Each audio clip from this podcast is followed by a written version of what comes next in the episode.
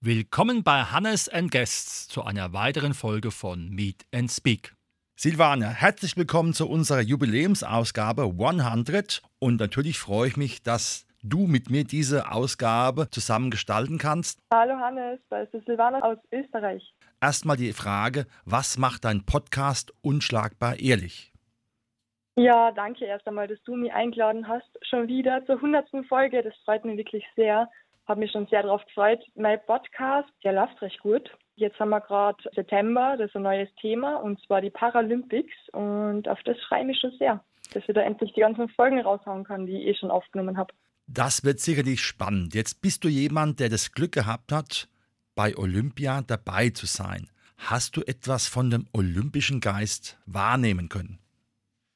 Boah, da habe ich so viel mitnehmen können. Also für mich war es das allererste Mal. Ich bin vor was zwei, drei Tagen erst zurückgekommen von den Paralympischen Spielen. Wir waren circa zehn Tage in Tokio. Es hat schon mal gestartet bei der Anreise. Ich habe wirklich Angst gehabt, dass ich nicht rein darf habe von vielen Kollegen gehört, ähm, dass manche wieder heimgeschickt worden sind, weil welche Dokumente gefehlt haben. Und deswegen war ich da wirklich schon ein bisschen nervös und habe mich erst gefreut, als ich wirklich rausgekommen bin. Ja, wirklich jeden Tag ähm, eine Zitterpartie gewesen, weil du hast einen PCR-Test jeden Tag abgeben müssen. Das war so ein Spucktest. Da hast du in so ein kleines Röhrchen jeden Tag einfach reingespuckt, zugemacht, abgegeben also eingescannt natürlich die Nummer. Und ja, sobald da irgendetwas nicht gepasst hat, sitzt du im nächsten Flieger wieder nach Hause. Deshalb war ich immer froh, dass ich überhaupt dort ja, reinkommen bin. Mhm. Welche Veranstaltungen hast du alle besucht? Oh, ich habe sehr viele Veranstaltungen besucht. Was ich noch dazu sagen wollte, wir sind fünf Stunden am Flughafen ähm, gesessen für Kontrollen und da haben wir hundertmal unsere ganzen Sachen herzeigen müssen. Also die Einreise war ein bisschen beschwerlich und danach waren wir ein bisschen müde. Haben am Abend direkt die Eröffnungsfeier gehabt. Da war ich dann das erste Mal in dem Olympic Stadium also in dem Stadium, da haben wir dann sehr viele ähm, Bewerber auch noch gehabt, weil es einige Österreicher dort ja angetreten sind. Das Stadion ist wirklich ein Wahnsinn. Ich wollte gar nicht mehr raus. Ich war dann ähm, beim Schwimmen, beim Tischtennis. Ich habe mir Rollstuhl, Basketball angeschaut, Goalball, Sitzvolleyball. Das ist wirklich total interessant. Und was mir extrem gefallen hat, war ähm, Rollstuhlfechten. Also das klingt spannender, als es jetzt äh, na, das ist spannender, als es jetzt klingt. ähm, und dann war ich natürlich im Nippon Budokan. Wir haben keine österreichischen Athleten dort gehabt, aber einen österreichischen Schiedsrichter. Und deshalb habe ich mir gedacht, da muss ich hin.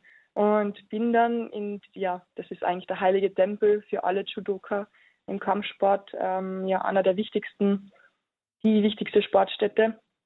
Eine sehr alte, traditionelle, ja, Halle man muss eigentlich sagen, das sind drei Hallen innen drinnen, aber die größte kennt halt eh jeder eigentlich. Und ich fahre dort hin und stehe dann auf einmal, du gehst ähm, circa ja, zehn Minuten von der Bushaltestelle dort hin zu dem Tempel durch so einen Park durch und du denkst eigentlich nur, wo ist dieser Tempel? man sieht ihn nicht. Auf einmal kommt er da aus dem Gebüsch sozusagen heraus und es ist ein wunderschönes Gefühl gewesen, wirklich einmal da davor zu stehen. Und nicht nur davor zu stehen, sondern der österreichische Schiedsrichter, der Roland Peuger, der hat mich dann draußen abgeholt und mir wirklich den ganzen Tempel gezeigt und ja, mir einiges erzählt darüber. Du bist ja nun selbst Kampfsport-affin. Welche Wettkämpfe hast du in dem Tempel dann gesehen? Ich habe selbst nur Judo-Bewerbe gesehen. Die Taekwondo-Bewerbe, die ja jetzt neu dabei sind, die sind in der Makuhari-Messe. Das ist ähm, ja über eine Stunde vom Tempel entfernt oder sogar anderthalb Stunden. Ähm, ich muss sagen, ich war dort in der Halle. Jeder weiß, ich habe nicht viel Zeit gehabt und zu dem Zeitpunkt, wo ich in der Makuhari-Messe war, haben keine Taekwondo-Wettkämpfe stattgefunden. Ähm, macht aber nichts, weil die Halle ist so groß, da habe ich mir ganz viele andere Sportarten angeschaut.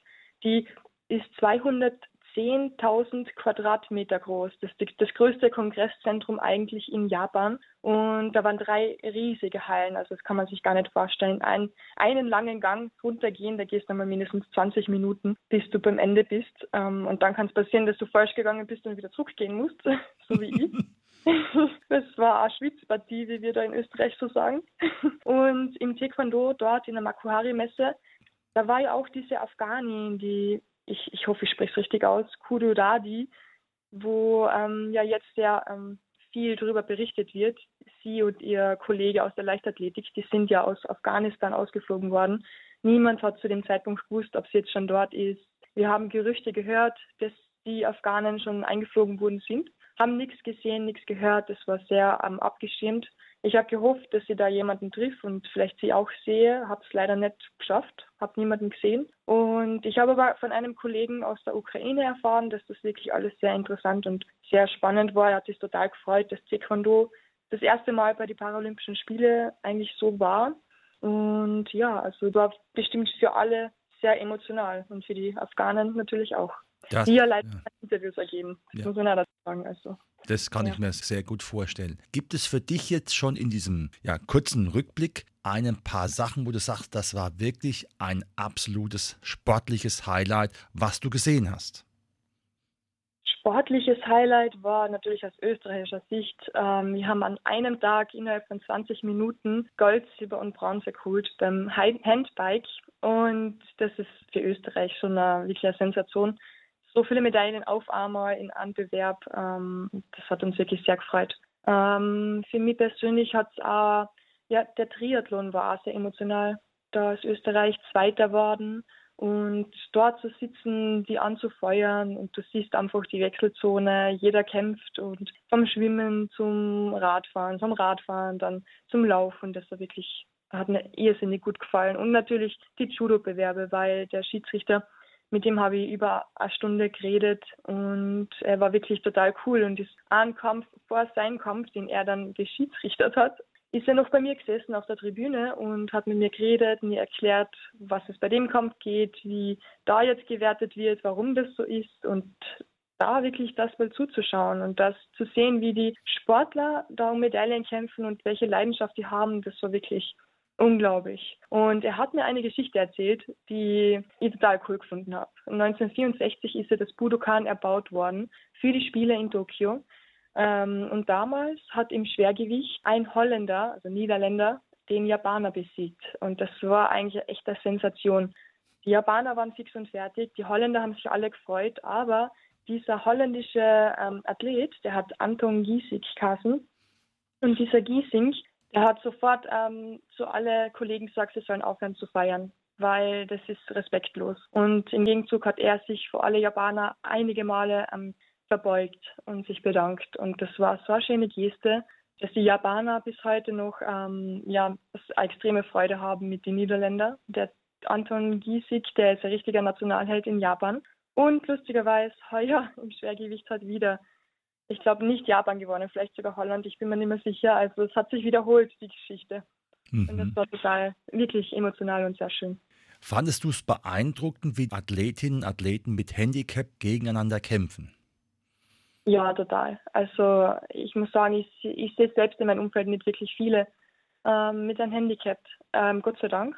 Und für mich war das alles so, wow, du musst hinschauen und du denkst so, das gibt's doch nicht. Wie können die das machen mit solcher Geschwindigkeit, mit solcher Stärke, wo zum Beispiel eine Hand fehlt oder ein Fuß? Wir haben Tischtennisspieler gesehen, die nur mit dem Mund, das ist eh wahrscheinlich der bekannteste Tischtennisspieler, der hat nur mit dem Mund ähm, Tischtennis gespielt. Oder Schwimmer, die keine Arme haben. Ist es so schon so schwer, Brust zu schwimmen oder im Wasser sich vorzubewegen? Ich, ich weiß nicht, wie die das schaffen, dass sie da ohne Arme schwimmen. Also waren sehr viele Sachen dabei, wo man wirklich gedacht hat, Respekt, dass man das macht, dass man das schafft und wirklich auch mit so einer Begeisterung und so einem Willen das durchzieht und wirklich durchzieht. Und das ist echt der Wahnsinn. Wie die das machen, ich, ich frage es mir immer noch. Ich habe keine Ahnung. Also die entwickeln da Kräfte, das kann man sich gar nicht vorstellen. Weil zum Beispiel der 100-Meter-Läufer, ich glaube, der sind 10 Sekunden 44 oder 10 Sekunden, ja, eben sowas gelaufen und man muss sich das mal vorstellen. Lauf mal ähm, die 100 Meter in unter 11 Sekunden, also das ist nicht einfach. Und die sagen, dass das alles wirklich geht und dass das ähm, Respekt verdient hat. Das sind gleiche Leistungen wie bei den Olympischen Spielen. Das finde ich auch. Es zeigt ja auch, mit welchem Enthusiasmus und ja, mit, welchem, mit welcher Begeisterung du von diesen sportlichen Fähigkeiten sprichst. Das ist echt unglaublich. Also ich habe es auch immer angeschaut und mein Leben mitgepackt, weil das echt ein Wahnsinn ist. Und ich habe mhm. selbst davon nicht gewusst, was da auf mich zukommt. Ich habe nicht gewusst. Ja. Mhm. Ich weiß es jetzt auch nicht jeden Tag, dass ich da bei einem Rollstuhl-Tennisturnier mitschaue oder ja, also das ist nicht etwas, das man jeden Tag sieht. Also man kann schon festhalten, du wirst dich auf die nächsten Olympischen Spiele bzw. Paralympischen Spiele wieder freuen. Ja, definitiv. Also ich hoffe, dass es wieder die Paralympischen Spiele werden. Natürlich, Olympische Spiele wären natürlich auch echter Wahnsinn, aber ich bin jetzt auch ein bisschen verwöhnt, muss man sagen. Es war in Tokio für uns Journalisten ein Traum, weil es gab zwar Auflagen, du wurdest überall kontrolliert, Fieber gemessen, äh, wie am Flughafen durchgecheckt, aber es war nicht so streng wie bei den Olympischen Spielen. Du hast überall sehr viel Platz bekommen. Also es gab keinen Kampf um die Plätze im Medienzentrum oder irgendetwas. Also es war wirklich, ähm, ich habe das noch nicht erlebt, so entspannt alles. Die Leute waren total freundlich. Du hast überall hin dürfen, alles machen können. Es war einfach kein Stress. Und ja, und dadurch, dass auch Tokio sieben Stunden zeitversetzt ist, habe ich auch nie einen Stress gehabt mit dem Schreiben von den Artikeln, weil ich habe mir in Ruhe die Bewerber anschauen können und habe dann in Ruhe danach die Artikel geschrieben und dann in Ruhe am Abend nochmal drüber gelesen. Also so einen Luxus hat man als Journalist ehrlich gesagt nie. Mhm. Das war eben ein wunderbares Plädoyer für diese Sportlerinnen und Sportler. Wie geht es bei dir jetzt beruflich weiter? Was kommt jetzt als nächstes in Bezug auf deine Tätigkeiten als Sportjournalistin? Uh, jetzt habe ich mir mal Urlaub genommen. Jetzt bin ich doch seit April ähm, ohne wirklichen Urlaub ja in der Redaktion die zehn Tage in Tokio haben ein bisschen, ja, waren schon sehr zehrend, weil man muss ja dazu sagen, auch wenn man keinen Stress hat, man geht nicht vor drei oder vier in der Früh schlafen und man steht zwischen sieben und acht wieder auf, um zu den Bewerbe zu fahren. Ähm, es war anstrengend, ich spüre den Jetlag heute noch ein bisschen. Ich bin um Mitternacht aufgewacht, um zwei in der Früh aufgewacht, um fünf aufgewacht.